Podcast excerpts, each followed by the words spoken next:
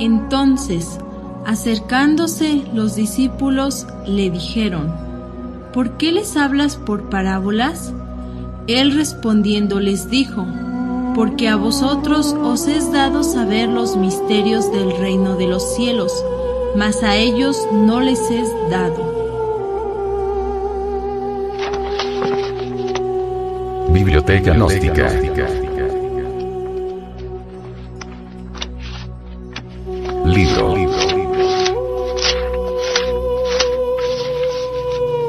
Pisti Sofía. Develada por el venerable maestro, Samael Aunweor.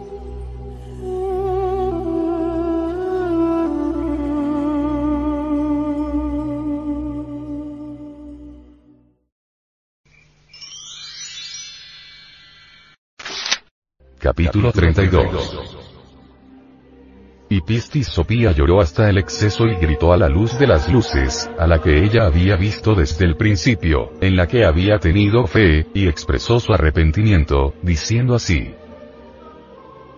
Pistis Sofía grita a la luz de las luces y clama a gran voz.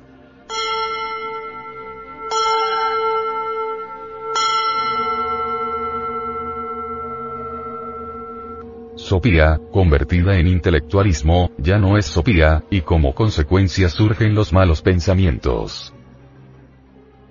El primer arrepentimiento de Sopía. 1.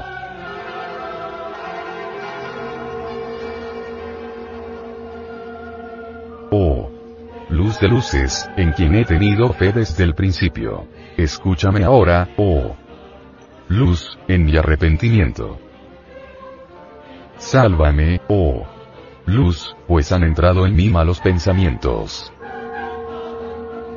2.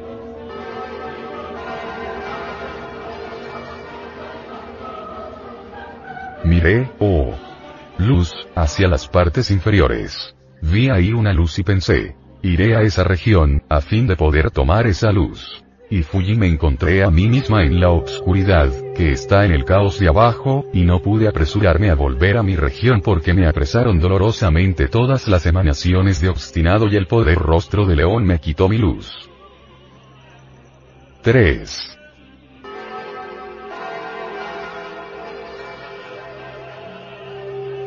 Y grité pidiendo ayuda, pero mi voz no salió de las tinieblas y miré a la altura para que la luz en la cual yo había tenido fe, me ayudase. 4.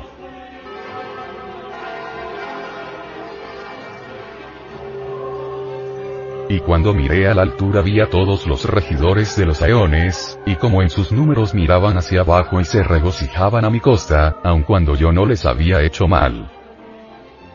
Pero ellos me aborrecían sin causa. Y cuando las emanaciones de obstinado vieron a los regidores de los aeones regocijarse por mi causa, supieron que los regidores de los aeones no vendrían en mi ayuda. Así que esas emanaciones se animaron y me oprimieron dolorosamente, con violencia, y la luz que yo no tomé de ellas, la tomaron de mí. 5.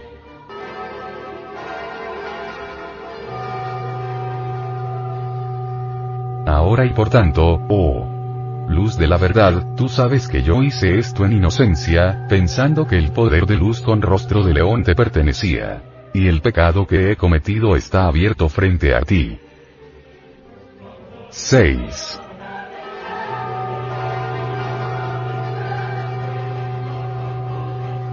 No permitas que me falte mi luz, oh Señor, pues yo he tenido fe en tu luz desde el principio. Oh Señor, oh Señor de los poderes, que yo no sufra más por falta de mi luz. 7.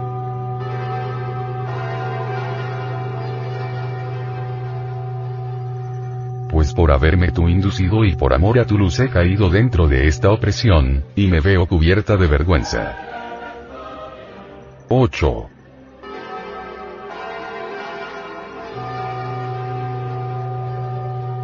Y por la ilusión de tu luz me he convertido en una extraña para mi familia, y para las grandes emanaciones de Barbelo. 9.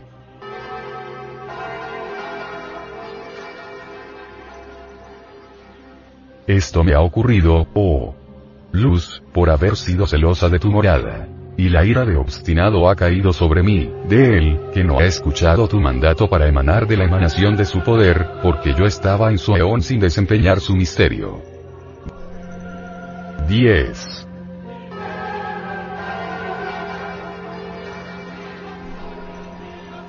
Y todos los regidores de los eones se burlaron de mí. 11.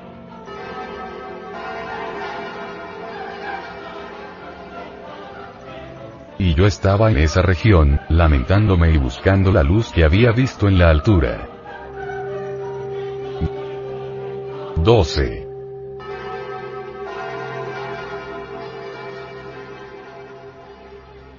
Y los guardianes de las puertas de los aeones me buscaron y todos los que permanecían en su misterio se mofaron de mí. 13.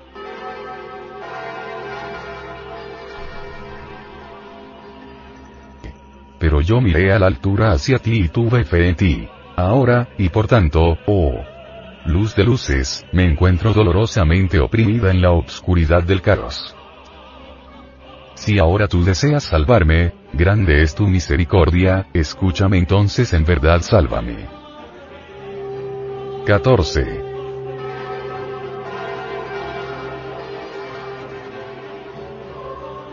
Sácame de la materia de esta obscuridad que no me sumerja en ella, que sea yo salvada de las emanaciones del Dios obstinado que me tiene oprimida, y desde sus malas acciones. 15.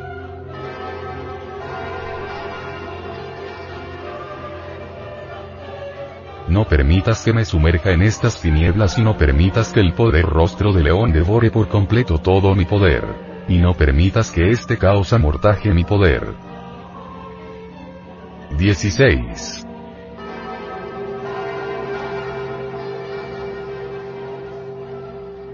Escúchame, oh luz, pues tu gracia es preciosa, y mírame, abajo, de acuerdo con la gran misericordia de tu luz. 17.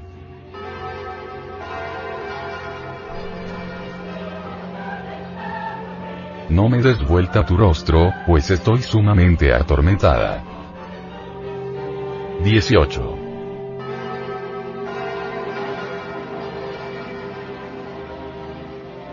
Apresúrate, escúchame y salva mi poder. 19.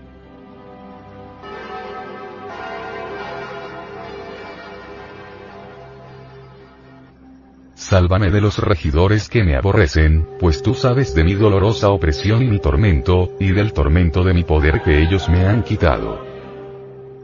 Ellos, que me han colocado en todo este mal, están ante ti. Trátalos según tu deseo. 20.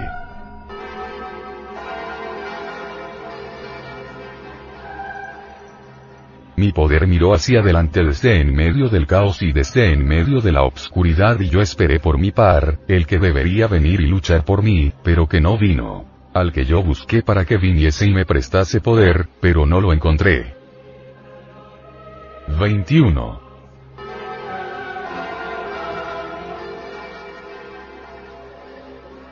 Y cuando busqué la luz, ellos me dieron tinieblas. Y cuando busqué mi poder, ellos me dieron materia. 22.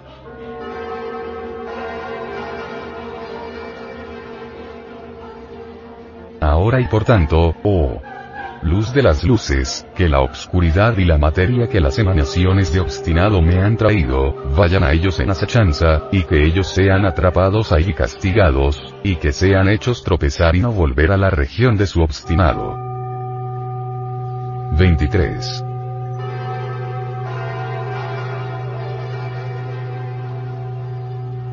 Que permanezcan en la obscuridad y no miren la luz que miren el caos para siempre y no les sea permitido mirar hacia la altura.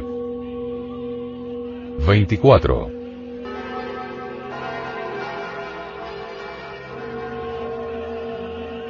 Caiga sobre ellos sus venganzas y que tu juicio permanezca en ellos. 25.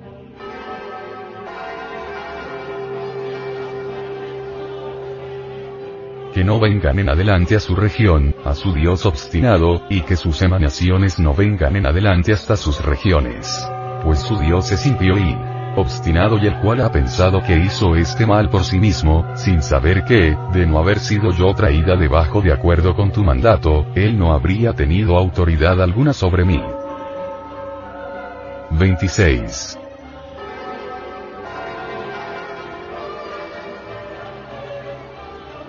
Pero cuando tú, por mandato, me trajiste abajo, ellos me persiguieron más y sus emanaciones añadieron pena a mi humillación. 27.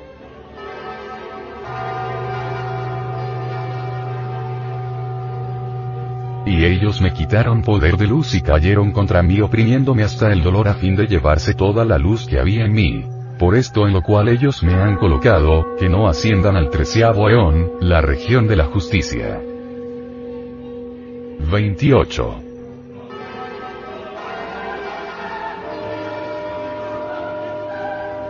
y que no se les considere en el lote de aquellos que se purifican a sí mismos y a la luz, y que no se les considere entre aquellos que prontamente se arrepentirán y prontamente podrán recibir misterios en la luz. 29.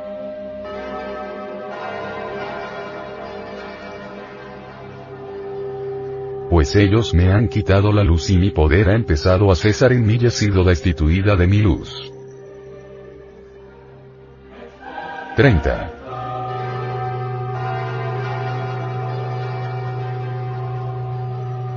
Ahora y por tanto, oh luz, que estás en ti y en mí yo canto alabanzas a tu nombre, oh luz, glorificándote. 31.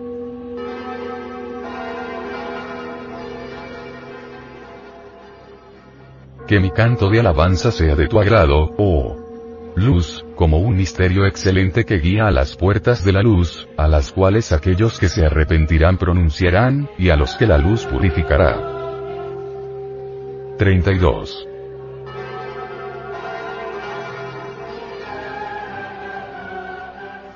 Ahora y por tanto, que todas las materias se regocijen. Que te busque a ti toda luz, y que el poder de las estrellas que es en ti, perdure. 33.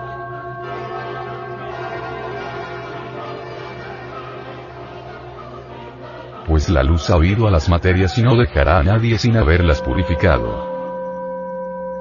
34.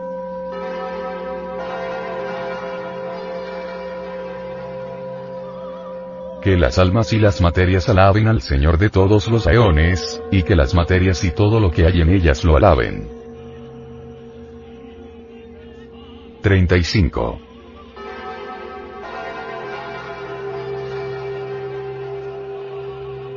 Pues Dios les salvará el alma de todas las materias y una ciudad será preparada en la luz y todas las almas que se salven habitarán esa ciudad y la heredarán. 36.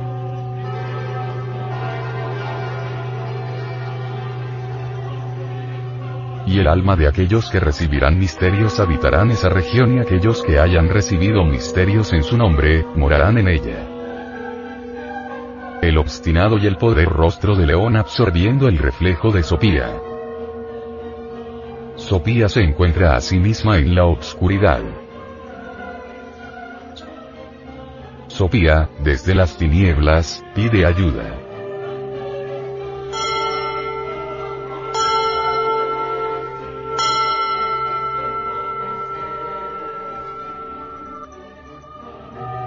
Sopía, en las tinieblas sufre lo indecible. Los regidores de los aeones se resienten por Sopía cuando ésta cambia de lugar. Sopía viaja, ella puede estar en el aeón 13 o en el caos, o donde quiera. Sopía, la sabiduría, en el fondo es un resultado concreto, una simbiosis de la mezcla de la luz con las tinieblas. El descenso del logos a la materia se hace comprensible dialécticamente mediante el drama cósmico. La inmersión del espíritu en la materia se explica dialécticamente con la vida, pasión, muerte y resurrección del Cristo en nosotros. Sopía es el resultado del descenso del logos hasta el caos. El poder de luz con rostro de león, esto es, el triple poder inferior. Mente, deseo y degeneración sexual, nada tienen que ver con eso que está más allá del cuerpo, de los afectos y de la mente, con eso que es la verdad. Las grandes emanaciones de Barbelo, la morada de la luz, no pueden ser jamás comprendidas por la luz intelectual. La luz increada es tan distinta al intelecto como el agua al aceite. Cuando el iniciado se deja caer ya no puede disfrutar de las emanaciones de Barbelo. Hay, quienes celosos de la morada de Barbelo, caen en las tinieblas, donde se oye el llanto y el crujir de dientes. El obstinado ego jamás obedece y siempre emana de sí mismo lo que jamás debería emanar. Los regidores de los aeones se burlan del intelectualismo que a simple vista se confunde con sopía. El iniciado, en las regiones inferiores, se lamenta y busca la luz que ha visto en las alturas. Los guardianes de las puertas de los aeones quieren dar paso al iniciado, mas al verlo tan vivo, comprenden que aún no está preparado. En el caos sexual, en el en bruto, se encuentra Sopía. Necesitamos liberar a Sopía de entre las tinieblas del caos. Esto es posible transmutando el esperma sagrado en energía creadora. Existen dos caos, el del macro, cosmos y el del micro, cosmos. El caos del micro, cosmos se encuentra en nuestros órganos sexuales.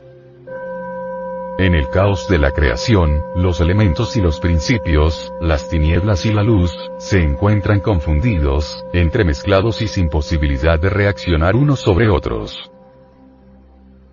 Esta es la razón por la que han pintado muchos artistas al caos bajo la figura del mundo, que contiene en sí los materiales de nuestro globo hermético. Del caos sale el cosmos y de las tinieblas la luz. En modo alguno podría brotar el cosmos y la luz en el macro, cosmos o en el microcosmos sin el auxilio de Pistis Sopía. Empero, Sopía quiere ascender hasta el Aeón 13. En el animal intelectual, la razón subjetiva es una especie de caos inferior donde reina el desorden. Obviamente, el desorden caótico de la razón subjetiva atrapa también a Sopía alterándola totalmente.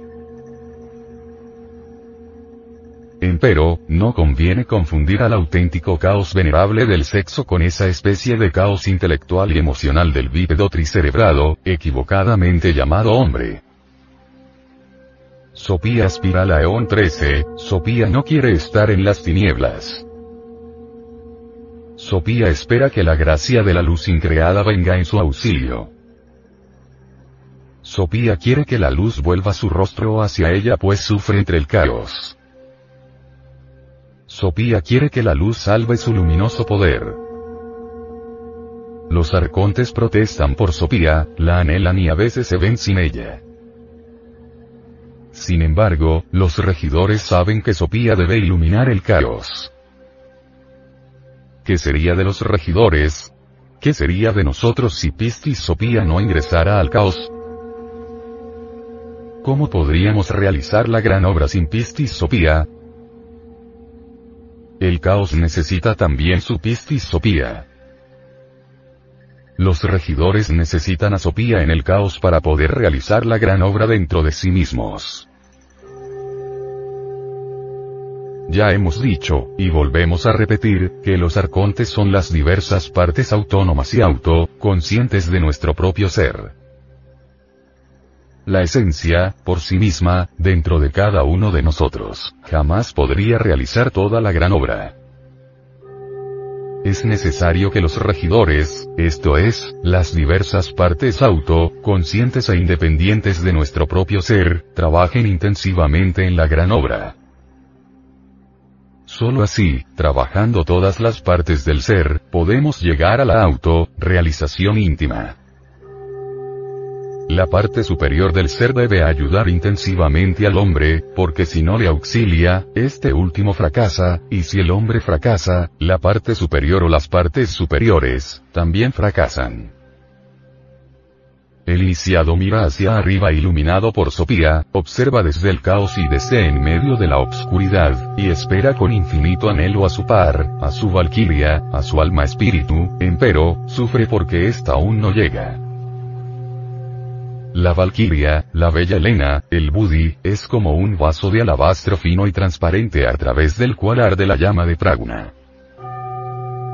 Integrarse con la Valquiria, desposarse totalmente con la bella Elena, solo es posible mediante la resurrección. Incuestionablemente, todos los principios crísticos se hallan contenidos en el Budi. Cuando el hombre causal se integra con Budi, deviene resurrecto. El hombre, en su totalidad, deviene iluminado con toda esa integración. Mas, cuán difícil es lograr tal integración. En modo alguno sería posible tal integración sin la previa eliminación de los agregados psíquicos que en nuestro interior cargamos. El hombre causal es el verdadero hombre y la bella Elena, su esposa real. Los cuerpos mental, astral, y el vehículo físico con su asiento vital, son tan solo sus vestiduras. El doctor Juan Fausto, médico, encantador y mago, estaba desposado con su par, es decir, con la bella Elena de Troya. Alguna vez, Juan Fausto hizo visible y tangible a la bella Elena ante un grupo de jóvenes estudiantes que quedaron asombrados ante tanta belleza. El iniciado, embriagado por Sopía, busca la luz y recibe tinieblas, quiere poder y recibe materia, los regidores le castigan para su bien. Empero, los arcontes también sufren los efectos del karma. Los regidores, trabajando en el caos, sufren lo indecible, quisieran ascender y lloran. Obviamente, es necesario trabajar en el caos para tener el derecho de subir hacia la luz. Todo ascenso está precedido por una bajada, a toda exaltación le antecede una terrible y espantosa humillación. El dios obstinado, el hombre terrenal con el ego animal adentro, es siempre impío y perverso. Sopía no desea que el dios obstinado reciba la visita de los regidores. Sopía no desea que las radiaciones del ego afecten a los arcontes. Bien sabe Sopía de lo que es capaz el ego, el obstinado, el cual se siente señor de todo. El ego se siente con autoridad sobre Pistis Sopía. El obstinado ego piensa que todo lo que le sucede a Pistis Sopía es por su poder, por su autoridad. El obstinado es el triple poder inferior dominado por el ego. El ego es, en sí mismo, algo plural, suma de múltiples agregados psíquicos inhumanos, viva personificación de los defectos psicológicos que en nuestro interior cargamos. Pistis Sopía baja hasta el caos por orden del Padre de todas las luces y por orden del obstinado. Pistis Sopía, adulterada y absorbida por los bribones del intelecto, convertida en intelectualismo, es la calamidad de esta época del Kali, Yuga. Ahora abundan las personalidades calquianas de esta edad de hierro. Sin embargo, los perversos creen que tienen en sus cerebros degenerados toda la sapiencia de Pistis Sopía. Son esos perversos del intelectualismo, precisamente aquellos que se oponen al ascenso de Pistis Sopía. No quieren los balbones del intelecto nada con la espiritualidad real. No quieren los bribones de la mente el ascenso de Pistis Sopía a la Eón 13. En modo alguno debemos olvidar que la Eón 13 es la región de la justicia cósmica. Obviamente, el mero funcionalismo intelectivo no puede purificar a nadie. Se necesita, ante todo, pasar por grandes crisis emocionales. Si el agua no hierve a 100 grados, no se desintegra lo que se debe desintegrar y no cristaliza lo que debe cristalizar. La desintegración de cualquier agregado psíquico solo es posible a base de trabajos conscientes y padecimientos voluntarios. Los misterios de la luz solo son posibles para aquellos que han desintegrado dentro de sí mismos los elementos psíquicos indeseables que en nuestro interior cargamos. Sofía, destituida de su luz, es el intelectualismo del obstinado ego, el anticristo. Sofía canta alabanzas al verbo de la luz. La luz purifica quienes de verdad se arrepienten de sus errores. Cada vez que se desintegra dentro de nosotros un elemento psíquico indeseable, cristaliza en nuestra personalidad un poder luminoso. Así es como va cristalizando en nosotros el alma luminosa. Que el poder de las estrellas perdure en cada iniciado, es nuestro mayor anhelo. Los seres luminosos y el ser luminoso, dentro de nosotros, quiere purificarnos. Solo es posible la purificación desintegrando los elementos psíquicos indeseables de nuestra psiquis. Jamás sería posible la desintegración de los elementos indeseables de la psiquis, sin el auxilio directo de Estella Maris. Estella Maris es la Virgen del Mar, la serpiente ígnea de nuestros mágicos poderes. Estella Maris es una variante de nuestro propio ser. Estella Maris es nuestro propio ser, pero derivado. La luz quiere purificar a todos los seres y personas. La luz escucha la oración de todos los seres y personas. Que las gentes y las almas alaben al Señor de todos los aeones, al eterno Padre Cósmico Común, es nuestro anhelo.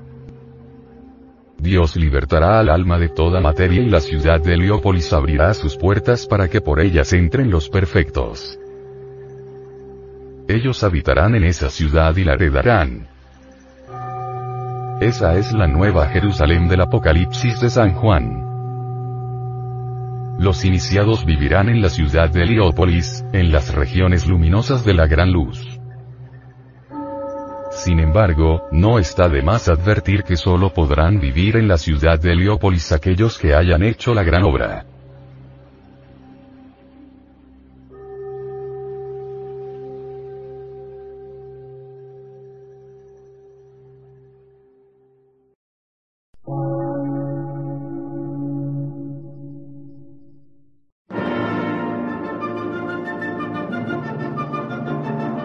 Emisora, gnóstica, transmundial. Por una nueva civilización y una nueva cultura, sobre la faz de la Tierra.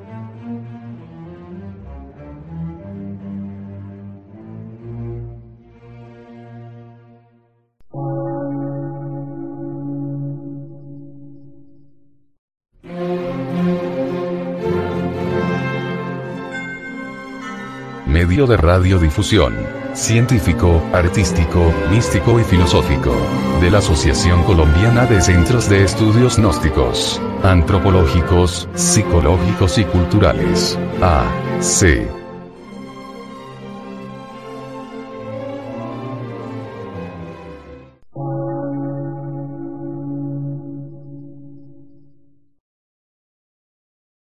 Lectura en movimiento. Difusión sin fronteras.